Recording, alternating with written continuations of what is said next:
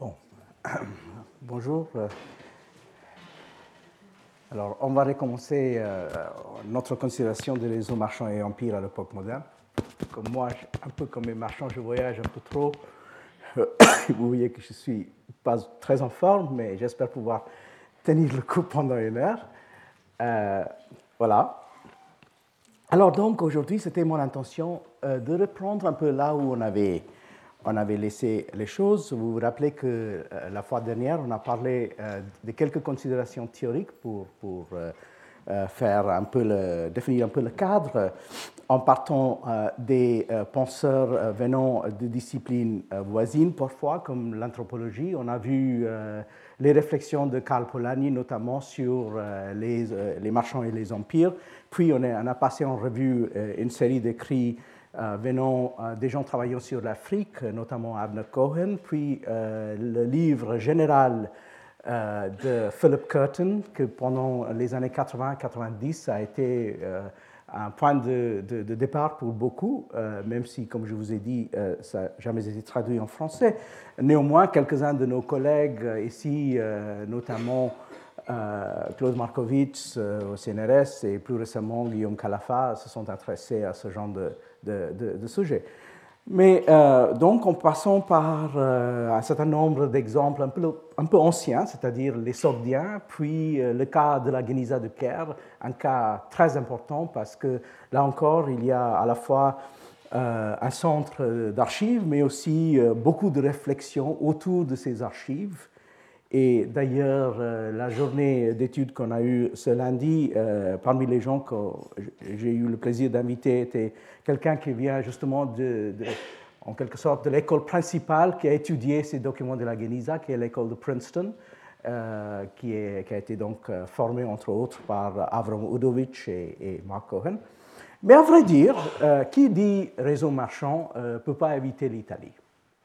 Donc, euh, parler euh, des euh, marchands italiens de l'époque médiévale et de l'époque moderne, c'est quand même quelque chose qu'on a besoin de faire.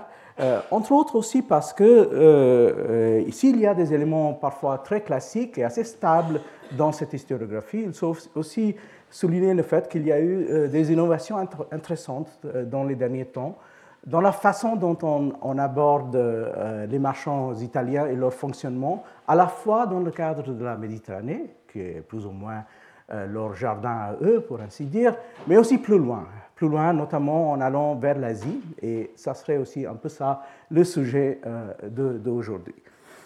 Alors bien sûr, on peut commencer en étudiant l'activité des marchands italiens euh, dans une, époque qui serait plus ou moins euh, la Renaissance. Ça serait une façon assez classique, euh, classique de faire, où on aurait donc bien sûr beaucoup de choses à dire sur Venise, sur Gênes et ainsi de suite.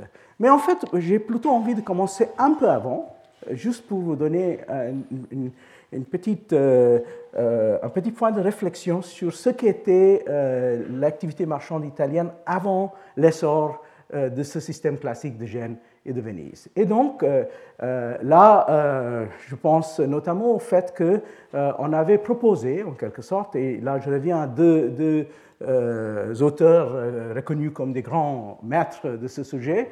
D'un côté, l'historien italo-américain Robert Lopez, qui écrivait aussi des choses sous le nom de Roberto Lopez, donc, qui a été pendant longtemps professeur à Princeton, qui a écrit beaucoup de choses, mais parmi lesquelles euh, ce livre qui, fait date, qui est euh, The Commercial Revolution of the Middle Ages, dans lequel il propose qu'il y a eu une espèce de révolution commerciale, euh, en, quelque sorte propulsée par les Italiens, et donc, pour, pour, lui, euh, il ne faut euh, pas euh, forcément penser au changement venant plus tard. Il faut, en quelque sorte, s'attaquer un peu à la chronologie classique de Burkhardt et autres sur les moments de, de changement économique et social. Et donc, de l'autre côté, vous aviez le grand historien italien qui a aussi fait beaucoup de choses en France, notamment Armando Sapori, qui a écrit, par exemple, ce livre, Le marchand italien au Moyen Âge, et qui était euh, étroitement associé avec euh, euh, l'école des annales au moment, disons, de sa gloire. alors donc, on a ces auteurs, mais ces auteurs, encore une fois, nous ramènent toujours un peu vers ce moment de, de, Gênes et de, Venise. Hmm? Mais on sait en même temps qu'il y avait un autre moment qui précédait ce moment de, de Gênes et de Venise, c'est peut, ce qu'on peut appeler en gros le moment amalfitain, euh, c'est-à-dire où euh, le centre n'était ni à Gênes ni à Venise, même si Venise était présent, mais plutôt euh, vers le sud. Hein? et donc le, le, grand centre à l'époque était donc Amalfi, un peu plus, sud, euh, au, sud de, Naples, et euh, qui pendant au, moins deux, trois siècles a, été le port le plus important pour le commerce des Italiens, notamment avec l'Afrique du Nord, mais aussi avec le Levant.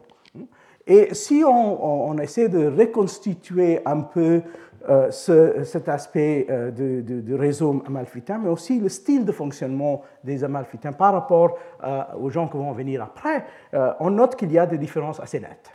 Alors, donc, là, je cite un article assez classique publié dans le Journal of Economic History sur les amalfitains, où l'auteur nous dit qu'en effet, The Long History of Medieval Amalfi covers two distinct periods. Donc, il y a deux époques différentes. Il y a une, première période qui va du 8e siècle jusqu'à la conquête des Normands, et le deuxième, de 1100 jusqu'à 1343. En 1343, il y a eu une grosse tempête qui a détruit plus ou moins euh, la moitié de, la ville d'Amalfi. Et à partir de ce moment-là, Amalfi ne compte définitivement plus euh, dans le commerce. Mais même avant 1343, en fait, c'était nettement en déclin, par exemple, au XIIIe, XIVe siècle. Alors, donc, euh, dans cette première période, qui, qui, va donc jusqu'au euh, 8e au 12e siècle, euh, on nous dit qu'Amalfi était le, centre commercial euh, le plus important dans l'Europe chrétienne de la Méditerranée occidentale, hein, même s'il il a partagé un peu ce rôle avec avec Venise. Mais pourquoi? C'est en fait parce que les Amalfitains s'accommodaient avec les musulmans. Donc, ils avaient une entente avec, avec euh, les musulmans et ils ne s'étaient pas du tout présentés comme euh, en, état de guerre. Euh, en fait, c'est aussi à cause de ça qu'à part la question de, la conquête normande, il y a aussi les, problèmes posés par les, croisades, parce que le genre de commerce qu'ils faisaient ne rentrait pas très bien dans la mentalité ni dans le système des croisés. Alors, donc, vous avez les, les, Amalfitains qui, n'ont pas laissé des archives énormes comme les Génois ou les Vénitiens, mais d'ailleurs, euh, c'est intéressant de voir qu'avec la récupération et l'analyse euh, euh, progressive qu'on a fait, par exemple, des documents de la Geniza du Caire, Amalfi figure assez souvent dans les documents de la Geniza, justement parce que les marchands juifs et arabes sont en très bons termes avec les Amalfites. Donc, vous, aviez un certain type de réseau et un certain type de, network. Euh, en fait, les Amalfitains, manifestement, n'avaient pas euh, beaucoup de difficultés à s'accommoder, comme je vous ai dit, à la hégémonie des Fatimides. Donc, les Fatimides qui dominaient euh, l'Afrique du Nord, du, plus ou moins d'Algérie en, Égypte, et même, plus loin, c'était eux, en quelque sorte, le pouvoir hégémonique, même avec une influence sur l'Espagne. et ces marchands-là n'avaient pas de difficulté pour rentrer dans, leur système. Et aussi, à cette époque-là, il y avait pas mal de navires musulmans venant, par exemple, dans les ports chrétiens comme Amalfi. Donc, euh, au, niveau des, euh, de qui étaient euh, les propriétaires des navires, le profil religieux était assez mixte, ce qui deviendrait autre chose plus tard. Alors, donc, le deuxième point sur Amalfi qu'il faut noter, c'est le fait que, en fait, c'était un, entrepôt. Il n'y avait pas de ce qu'on peut appeler de hinterland. Il n'y avait pas de. Euh, euh, c'était un centre, comme on dit ici, de distribution sans vraiment de production. le blé, le vin, tout était donc importé. Hein. Et, donc, euh, euh, en fait, c'était euh, quelque chose, encore une fois, qui représentait un autre profil par rapport aux autres villes, républiques qui vont émerger, qui ont, eux, vraiment des hinterlands qui, vont aussi, en quelque sorte, appuyer l'activité marchande. Dans un article récent, l'historien français Dominique Valérian est revenu un peu sur cette question de ses débuts euh, de, commerce italien, disons, euh, avant le, XIIIe siècle. donc, vous voyez, lui aussi, hein, il, insiste sur cette idée de, deux phases. Hein. donc, la première correspond à un, premier décollage des relations avec les pays musulmans, principalement à partir de l'Italie du Sud et secondairement de Venise.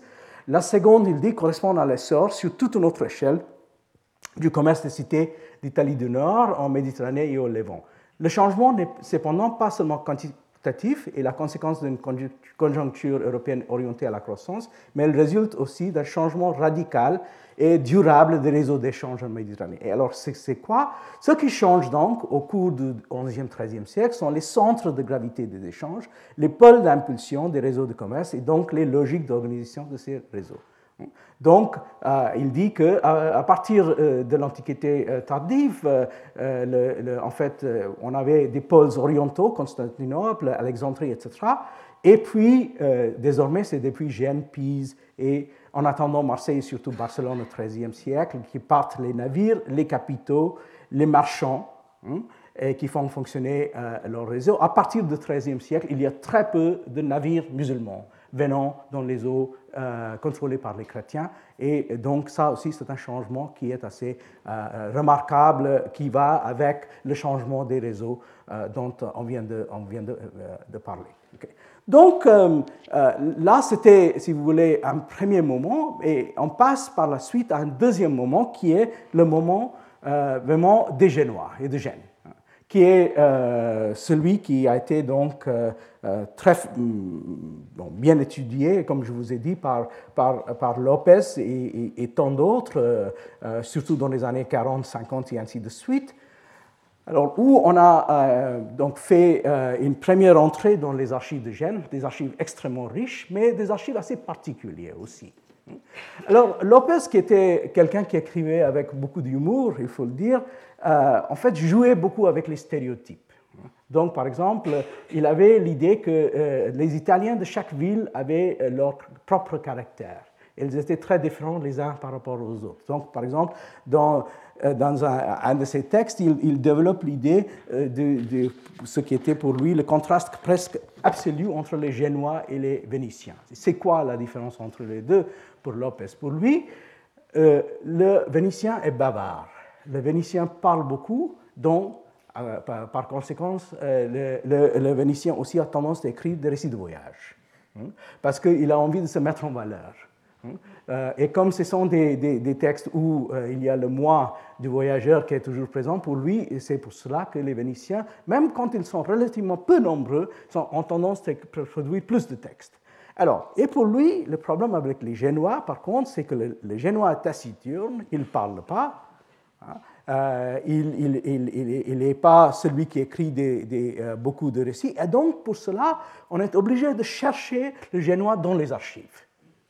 Et quelle sorte d'archives? Alors là, euh, ce sont des archives qui nous ont donc finalement aidé à, définir ce, ce réseau génois assez important. Vous voyez, donc à partir de Gênes, vous avez les rapports avec l'Afrique du Nord, euh, bien sûr avec euh, les ports du Sud ici, euh, avec les îles grecques, avec donc Alexandrie, Beyrouth et ainsi de suite, et surtout avec la mer Noire. Ça, c'était quand même une, région d'activité des Génois qui est extrêmement importante pour ce que je vais, je vais décrire, qui est le rapport qu'ils ont avec les empires des, des, nomades. Hein. Et donc, vous, aviez ici, avec, marqué avec les triangles, triangles les, là où ils ont les, les, comptoirs et les colonies euh, et vous, voyez aussi qu'ils ont euh, des euh, activités minières et, autres qui, qui, qui, fait partie donc, de leur réseau. Ils sont aussi intéressés par la production, ce n'est pas seulement le commerce qui les, les, les intéresse.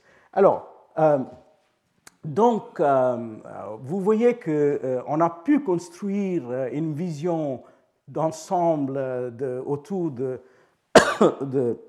des Génois, de la, donc la Ligurie, hein, qui est, euh, qui est euh, euh, quand même le centre de l'affaire. oui, ça me donne l'occasion aussi de mentionner un autre historien qui était très, très important pour, avec Lopez et avec Armando Sapori, qui est l'historien belge Jacques Heers, qui était aussi un de ceux qui, qui ont beaucoup investi dans l'histoire de Gênes à, la fin de l'époque médiévale, surtout et un peu au début de l'époque époque moderne.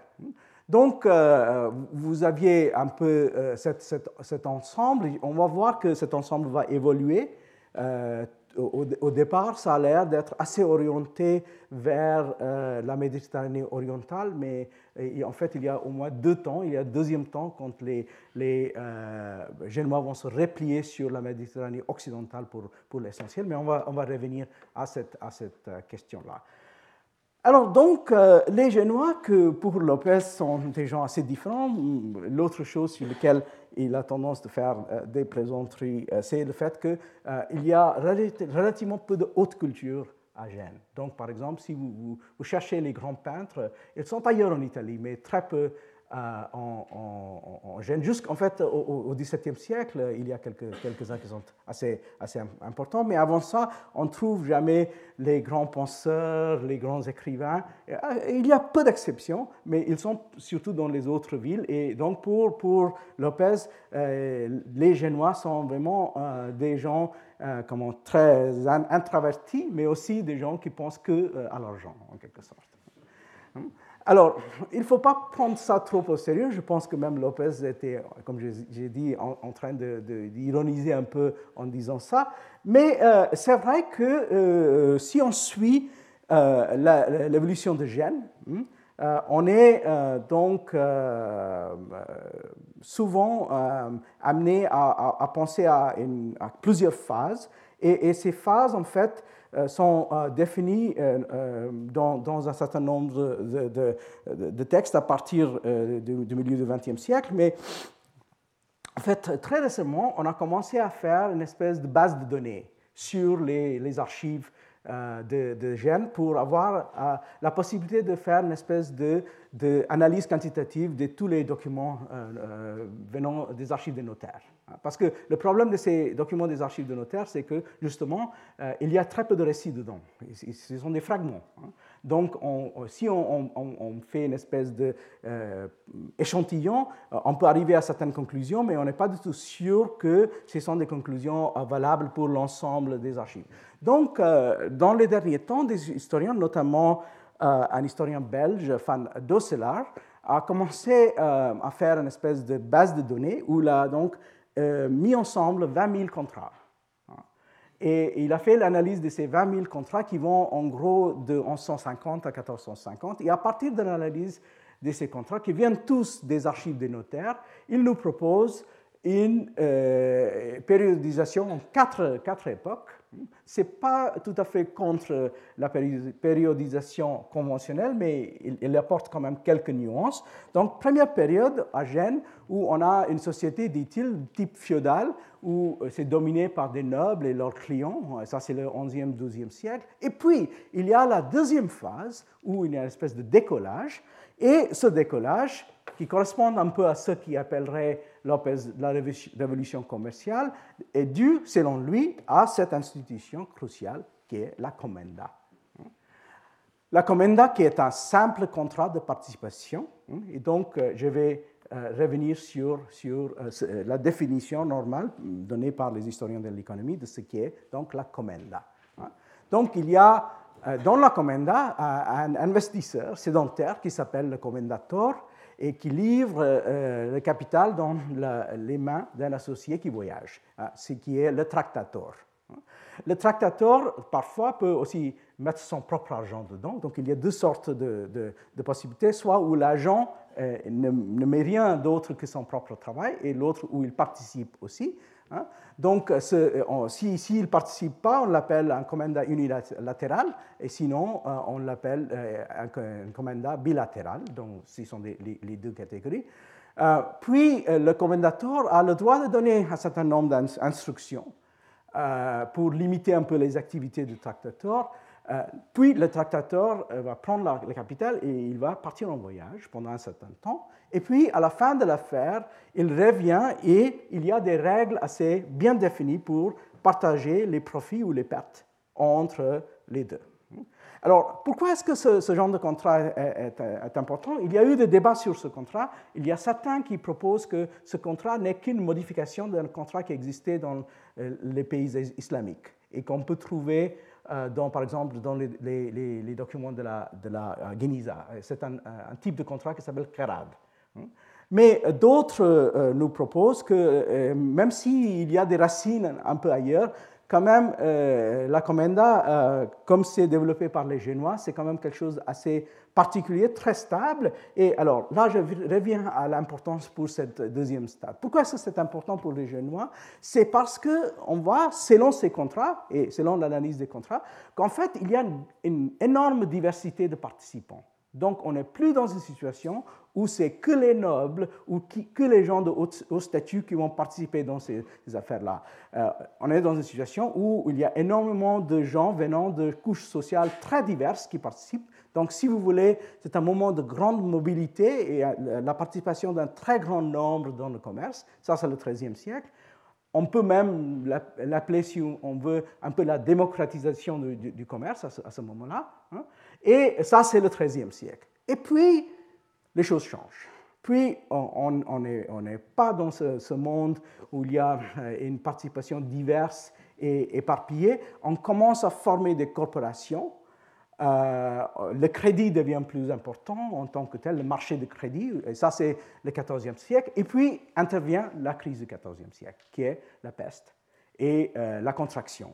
Hein, qui, donne euh, une situation où les marchés deviennent beaucoup plus instables. Euh, et donc, euh, quand les marchés deviennent plus instables, on a tendance de produire des monopoles pour se garder contre les incertitudes du marché. Et donc, de ce moment, donc plutôt, si vous voulez, mobile et, démocratique, on passe à une situation beaucoup plus restreinte. Et finalement, quatrième phase, on a la formation d'une société oligarchique Qui est défini par ce qu'on appelle, dans le cas de, de, Gênes, les alberghi, hein, qui sont donc ces maisons, ces grandes maisons, qui sont euh, donc euh, où il y a à peu près 20 ou 25 grandes familles dominantes et qui émergent et qui contrôlent en gros une grande partie de la, de la ville euh, et qui ont des, des, liens entre eux et leur clientèle, etc. Et là, plutôt que le crédit, ce qui devient très important, c'est l'assurance l'assurance maritime et l'assurance des voyages et des instruments comme ça. Donc, en gros, on a cette évolution que nous est, nous est donnée par l'analyse qu'on a fait, euh, et c'est dans les tout derniers temps que le livre de Van Dosselar, aussi historien belge comme il s'avère, euh, a, été, a été publié. Et, à partir de ça, donc, euh, on revient à, l'idée hein, de, de l'émergence donc, de ces de ces euh, euh, alberghi, finalement, comme euh, la solution problèmes posés par, le 14e, par le XIVe siècle. Alors, comme je vous ai dit, ce qui est proposé par, notre historien belge Van Dosselar est en partie nouveau, mais en partie, ça repose sur les idées assez classiques. Le grand historien de, de, Gênes des années 80 euh, était euh, Eduardo Grendi, qui faisait partie de l'école de la, microstoria avec euh, Ginsburg et, Pony et, Giovanni Levi. Et, lui, il avait donc étudié ces, grandes familles de, de, Gênes, qui sont précisément ces, familles des, des alberghi. Et, donc, par exemple, il dit que les quatre grandes familles sont les Doria, Spinola, Fieschi, Grimaldi, vous voyez, il y a quelques noms qui restent familiers. Euh, et puis, il y a euh, des, autres albergues. On peut aller des très, très grands aux, euh, grands, puis aux, moyens, plus aux petits. Et donc, là, c'est sa description de ce qui est devenu l'albergo, que c'est une institution qui a un caractère démotopographique Hein. Donc, euh, euh, il y a aussi euh, l'organisation spatiale qui se fait à partir du contrôle des régions de la ville par ces, par ces, par ces familles et, et, leur, leur, leur, clientèle. Hein. Alors, les Génois, donc, qui, qui en utilisant ce genre d'institutions, donc tout d'abord la commenda, puis les, les, instruments de crédit, puis euh, l'assurance, euh, ont quand même euh, réussi à faire un certain nombre de choses, bien sûr, à l'intérieur de la Méditerranée. ça a aidé, bien sûr, pour le commerce, mais en fait, c'est aussi pour la colonisation. Donc, on sait que ce quatrième moment hein, qu'on décrit ici, c'est aussi le moment de la Banque de San Giorgio. hein, qui a été donc formé au début du XVe siècle pour mettre fin aux, luttes entre les grandes familles pour certaines, entreprises. Donc ça, c'était quelque chose qui a été notamment utilisé par les Génois pour contrôler de l'île de Corse. Hein. Donc, euh, euh, la Corse étant donc sous le, euh, contrôle de la, et les gouverneurs et les autres étaient envoyés donc en effet par cette institution qui n'était pas une, institution directement de l'État, mais qui était une espèce de corporation avec des investisseurs, mais qui avait une, un, rôle en partie commercial et en partie fiscal et même politique. Hein. Donc vous voyez que ça c'est typique de, cette quatrième phase qui est le, qui 15e siècle. Alors, euh, mais c'est aussi avec ces institutions que les Génois sont euh, allés à la conquête de l'Orient. Donc, euh, si on regarde les Génois dans, leur, dans leurs activités, au XIIIe siècle, ils sont parmi les premiers qui ont compris euh, qu'il y avait quelque chose d'important qui se passait euh, en, Asie centrale et en Asie orientale. Donc euh, ça, c'était notamment l'essor de l'Empire mongol. Donc les Mongols sous Genghis Khan qui émergent de, l'Asie orientale, qui commencent donc la conquête tout d'abord de l'Asie centrale, et puis qui vont faire leur expansion vers la Russie, au milieu euh, du XIIIe siècle. Ils vont donc partir faire la conquête de l'Iran. Et finalement, on a, plus ou moins au milieu du XIIIe siècle, on a un système mongol qui va se, qui va se, définir. Et ça se voit d'ailleurs quand on regarde, là vous voyez ces, ces dossiers de, de, de notaires. Hein. Euh, qui sont, euh, chaque, euh, chaque partie est une espèce d'entrée, et donc c'est pour cela que c'est assez nécessaire de faire une espèce de levée, de, de, créer une espèce de banque de données, parce que sinon on peut très facilement bon, passer sur un, certain nombre de, de, petites données qui sont présentes dans un petit document ici et là. Hein. le, le, problème, le désavantage justement de ne pas avoir de grands récits. Euh, mais euh, euh, si on commence à regarder ces récits, on voit que des Génois partent donc à la recherche des Mongols et les Mongols, par contre, aussi, eux, viennent à la recherche des Occidentaux. Pourquoi? Pour des raisons assez simples. Les Mongols se définissent depuis le départ, c'est un, peuple nomade, ce n'est pas un peuple urbanisé, ils n'ont pas de réseau marchand sous leur, leur, contrôle ou qui sont tout de suite disponibles pour faire leurs leur besoins d'échange et ainsi de suite. Donc les, Mongols, à chaque fois, ils, ils rentrent dans les, les terres où ils trouvent des peuples beaucoup plus urbanisés, beaucoup plus monétarisés et ainsi de suite.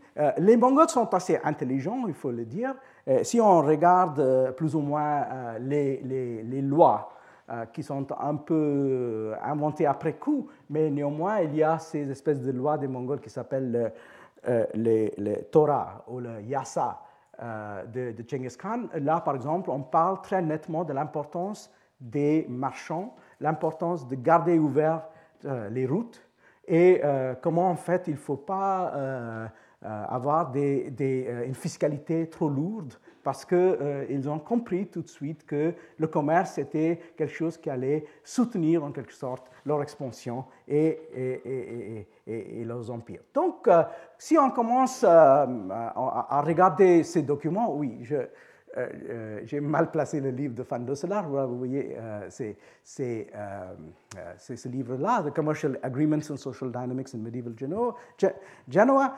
en regardant ces 20 000, documents qu'il a analysés et en regardant aussi les autres documents, par exemple analysés par, par le plus grand spécialiste de gènes des derniers temps en France, Michel Ballard, alors, on voit là euh, euh, beaucoup de, matériaux qui nous, nous amènent à, comprendre comment, comment s'articule ce rapport entre la Méditerranée orientale, la mer, Rouge, la mer Noire et donc finalement le cœur de, de l'affaire des Génois.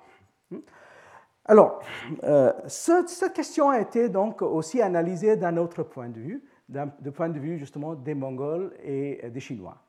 Donc, euh, notamment par euh, l'historien italien de la Chine, Nicolas Di Cosmo, qui nous a essayé d'expliquer en fait comment fonctionnait ce qu'il appelle la Pax Mongolica.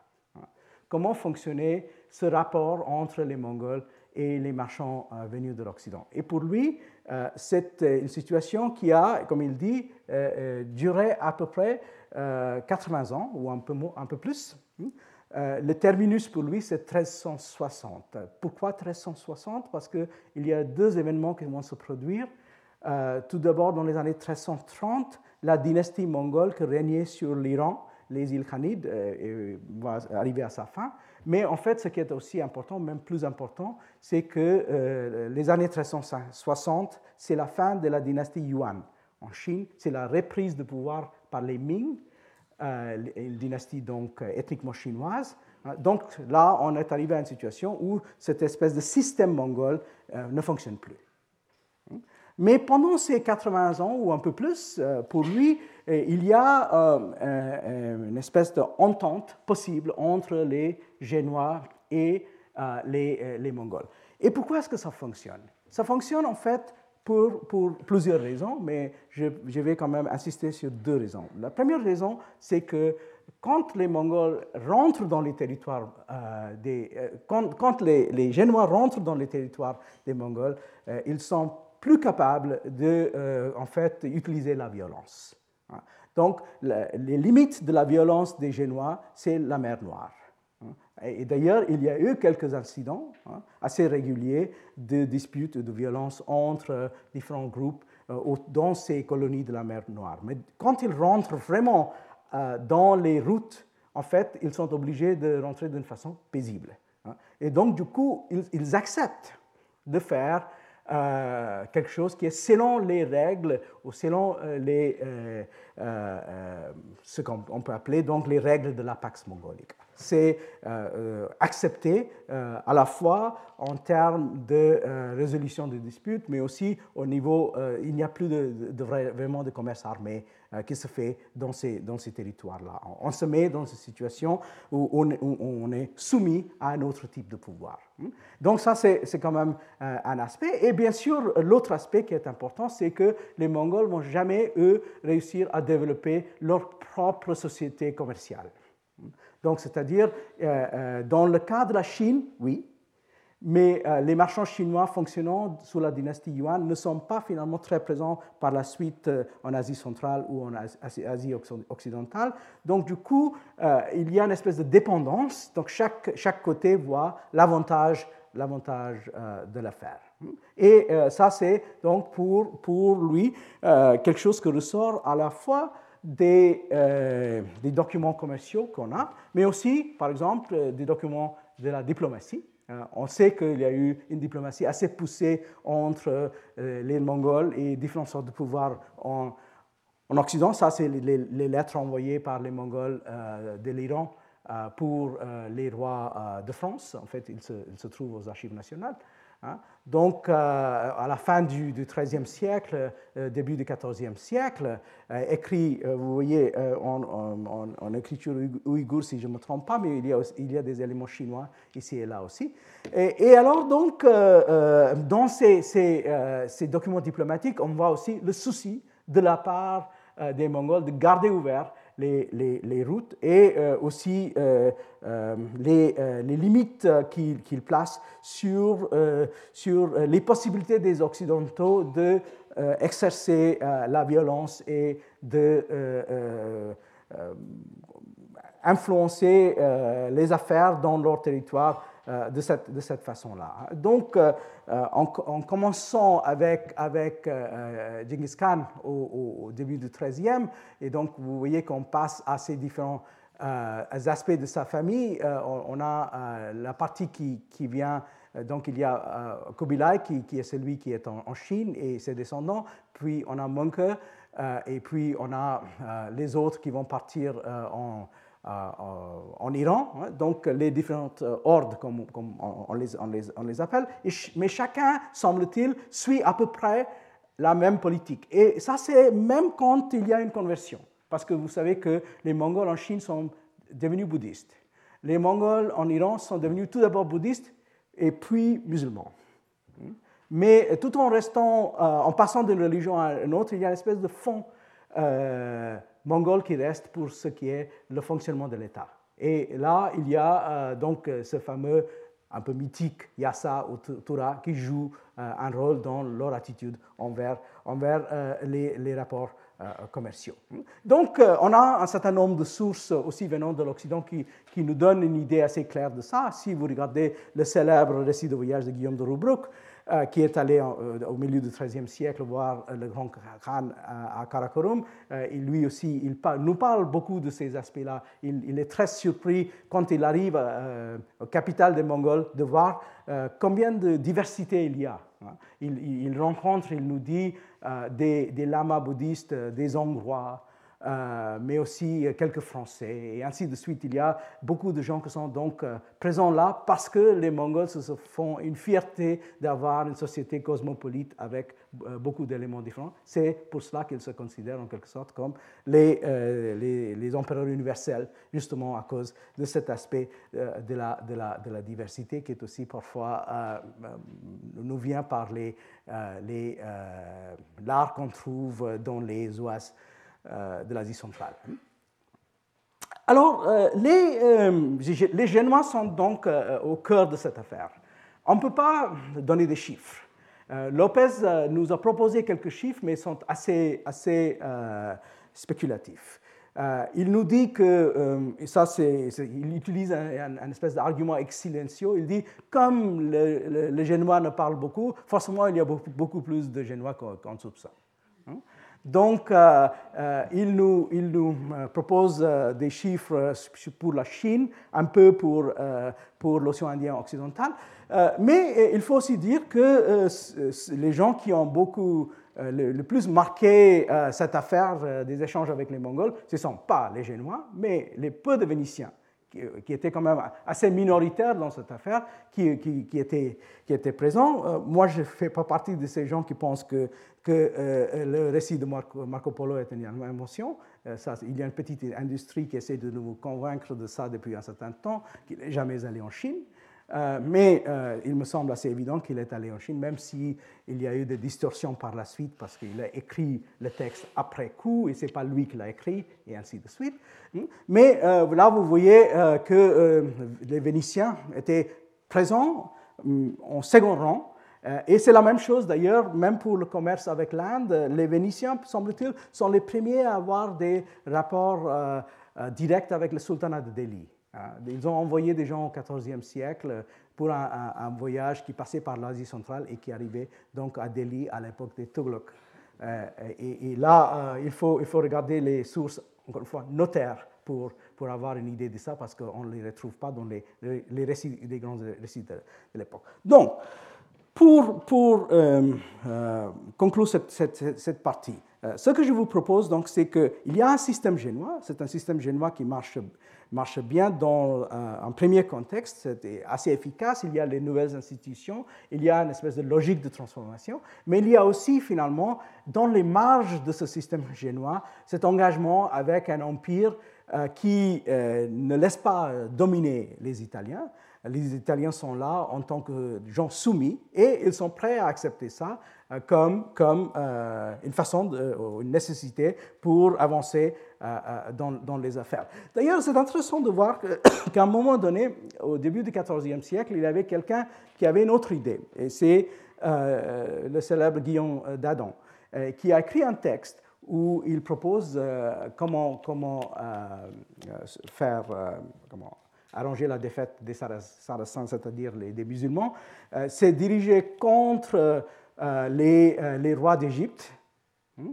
Donc l'idée étant que ça c'est le, début de l'État mamelouk et Guillaume Adam propose que il faut en fait envoyer des Génois en Irak hmm? et donc à partir du Golfe Persique ils vont construire des galères, ils vont venir avec ces galères pour faire le blocus de la mer Rouge.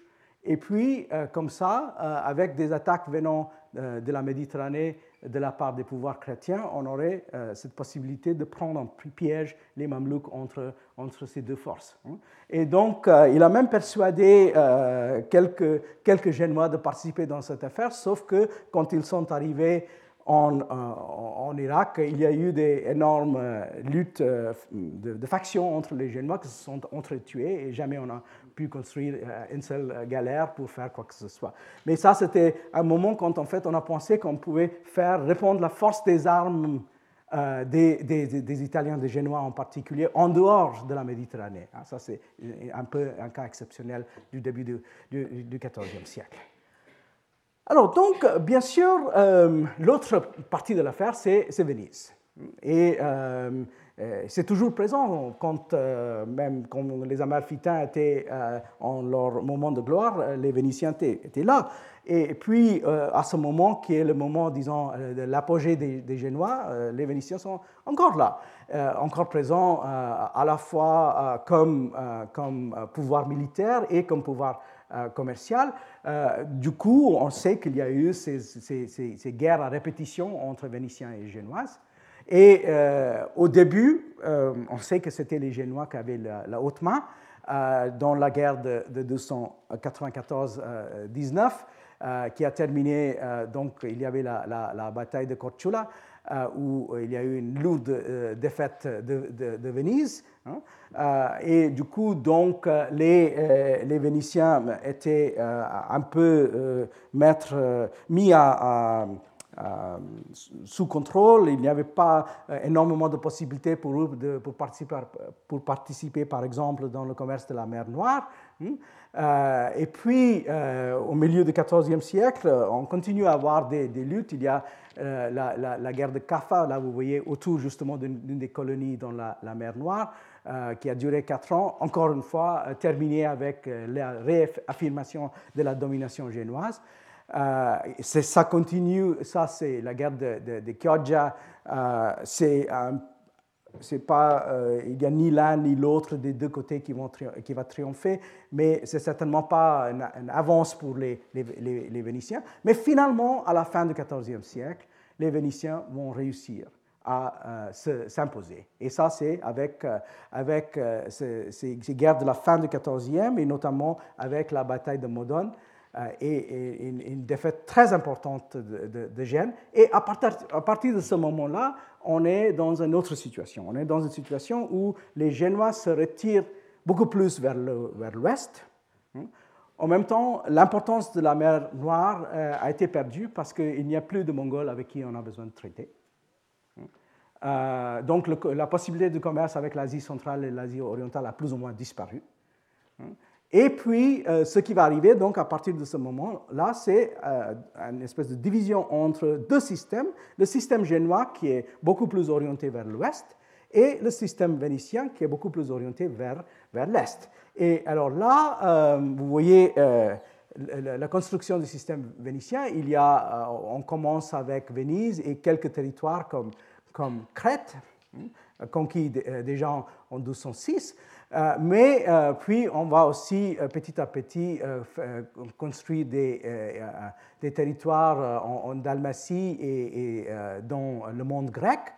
Euh, et euh, finalement, euh, en fait, c'est cette affaire-là qui devient cruciale, c'est-à-dire le commerce des Vénitiens avec, avec le monde du Levant, hein, qui est donc finalement le commerce des épices. Et pendant tout le XVe siècle, c'est les, Vénitiens qui dominent ça. Les Génois sont jamais totalement expulsés de ce commerce, sont toujours présents, mais dans, avec un rôle extrêmement secondaires par rapport aux Vénitiens, qui sont eux qui, ont, la, grosse partie euh, euh, de l'affaire. Alors pour faire ça, et là je m'appuie sur un, livre excellent euh, qui, a été publié il n'y a pas si longtemps que ça, de chercheur espagnol Francisco Apelanis, Pouvoir et finance en Méditerranée prémoderne, où il utilise à la fois les documents vénitiens et les, et les documents arabes, et les textes, les chroniques des Mamelouks. Et ce qu'il nous démontre, en effet, c'est, encore une fois, comment on fonctionne euh, pour, pour, arriver à une entente avec, avec les Mamelouks.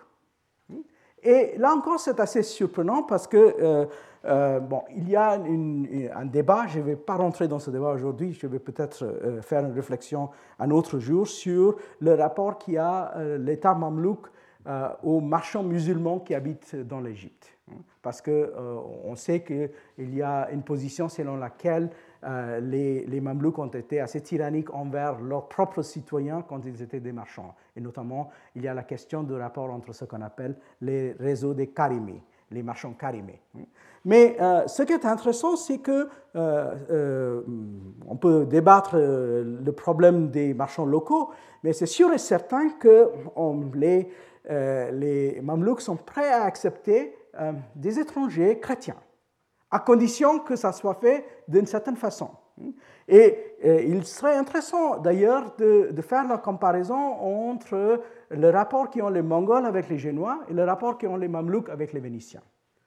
Il y a des points de comparaison ou des points de parallélisme assez forts parfois, parce que parfois les Vénitiens en fait sont obligés de se soumettre à un certain nombre de règles et de conditions, mais d'un autre côté, c'est aussi vrai que euh, euh, euh, il y a un recours à la violence beaucoup plus importante de la part des, Vénitiens ici. Hein. parce qu'il peut faire le blocus, il peut attaquer des navires, il peut euh, faire le chantage, et ainsi de suite. Donc, euh, c'est une situation assez délicate, mais encore une fois, là, vous voyez, il y a une situation où on a la minorité, la minorité chrétienne, la minorité des étrangers, qui a la permission de faire le commerce.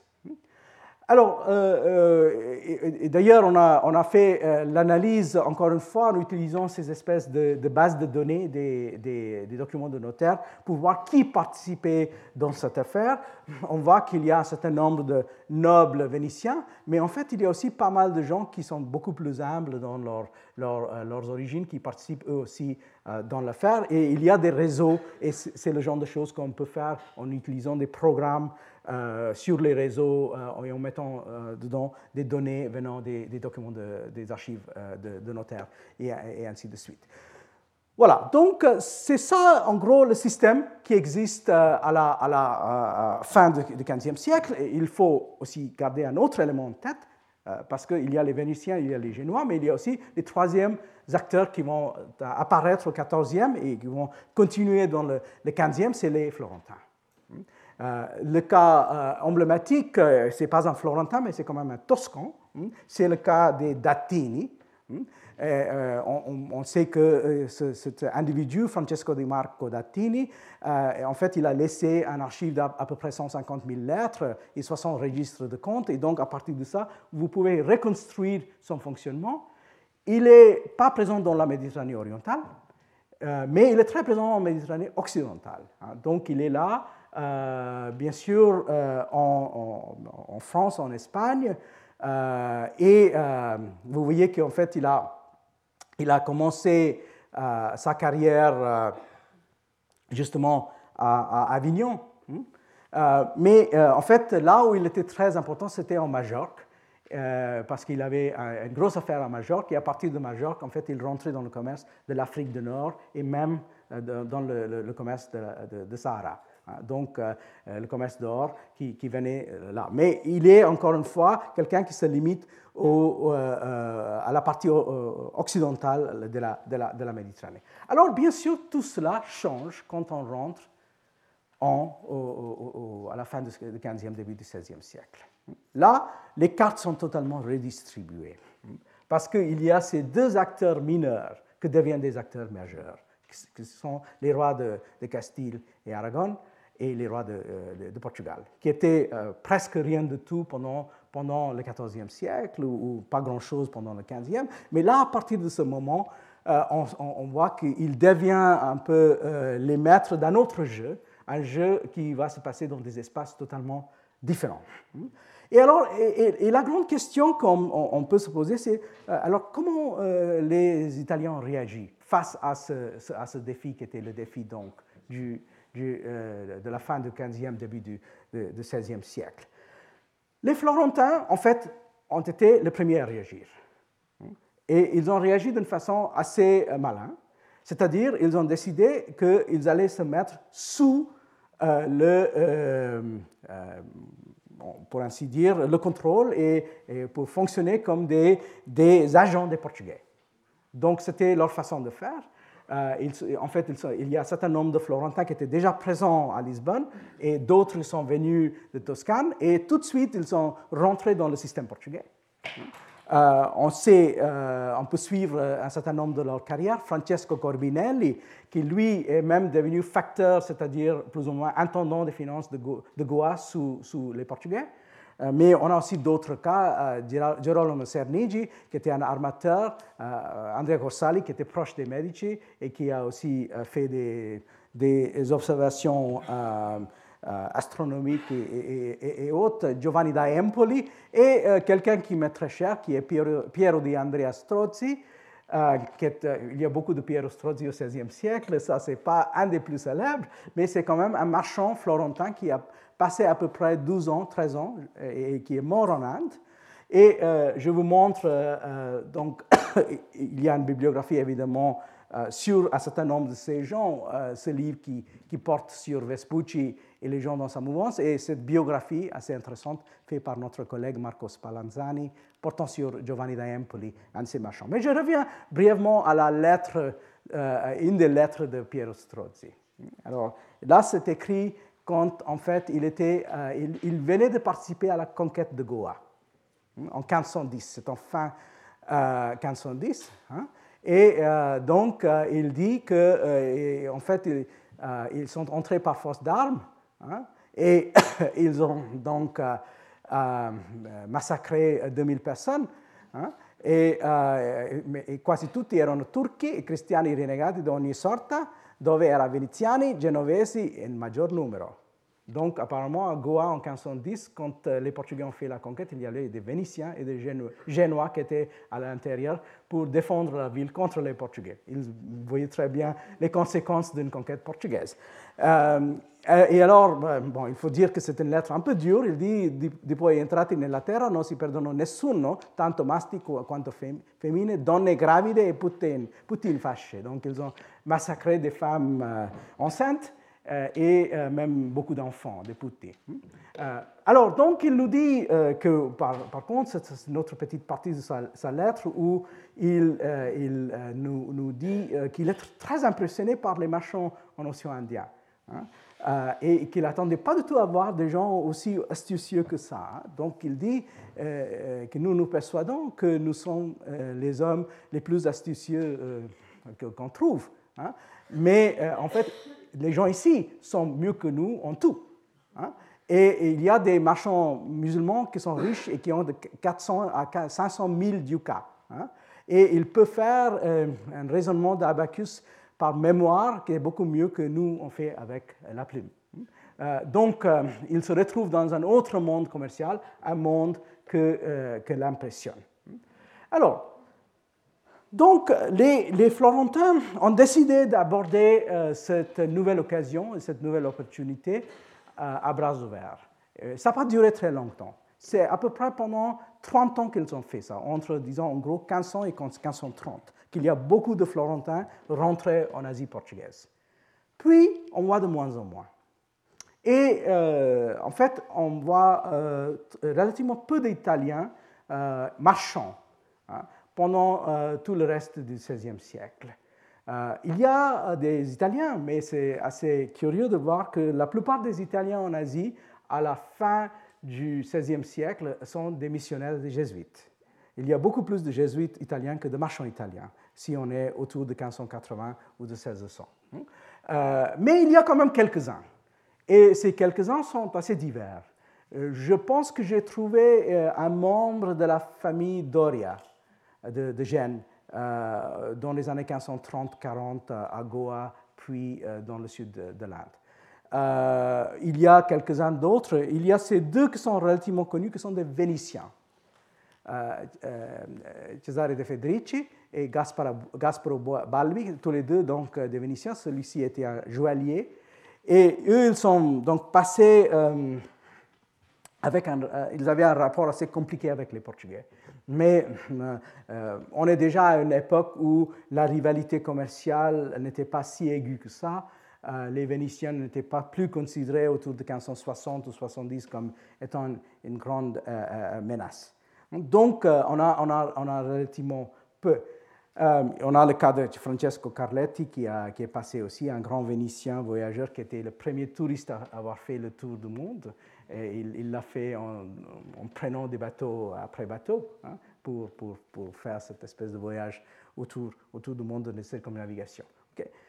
Mais je vais euh, terminer avec un, incident assez curieux qui, nous montre que euh, quand on est euh, dans l'après 1500 ou l'après 1600, la situation des Italiens devient toute autre chose.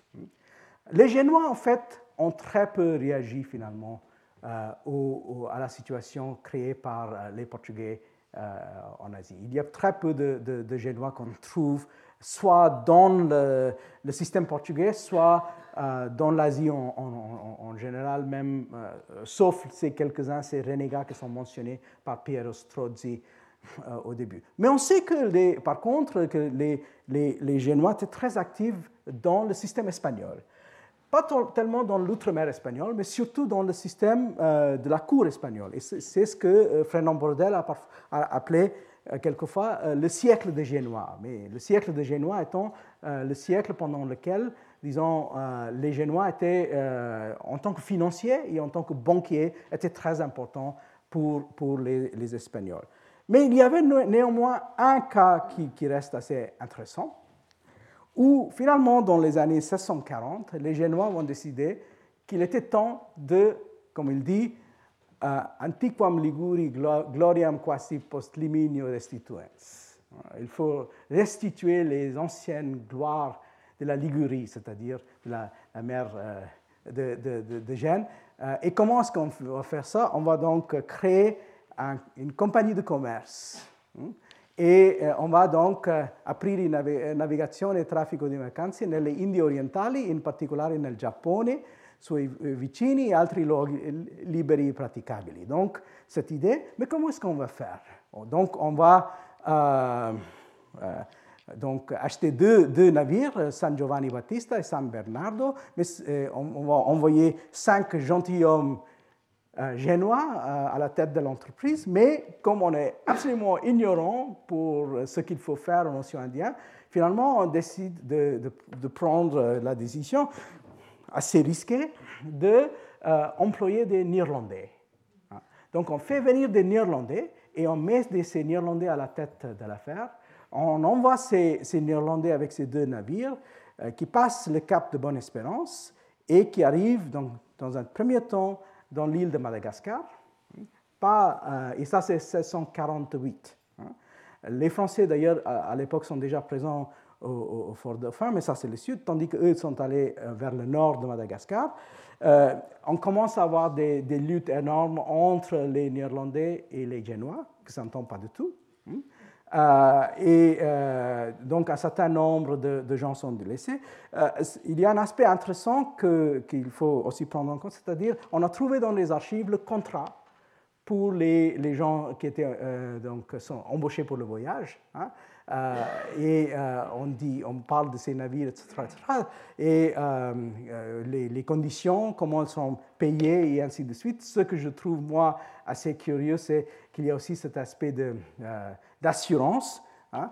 On, dit que si on, est, on, perd son droit droit, on va avoir 800 florins, le bras gauche 500 florins, donc la jambe, etc., un, un œil, euh, deux yeux, euh, la mano sinistra, la main euh, gauche et ainsi de suite. Donc vous voyez qu'il y a toujours cette espèce de système d'assurance d'une certaine façon qui fonctionne.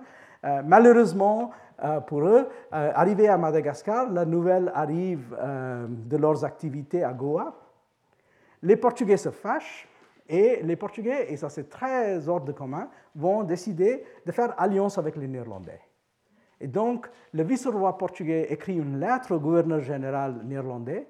Et donc, finalement, euh, quand ils font le, voyage de Madagascar vers l'Asie du Sud-Est, ils sont donc arrêtés par les Néerlandais. Et, donc, euh, euh, on dit tant pis pour la mare liberum.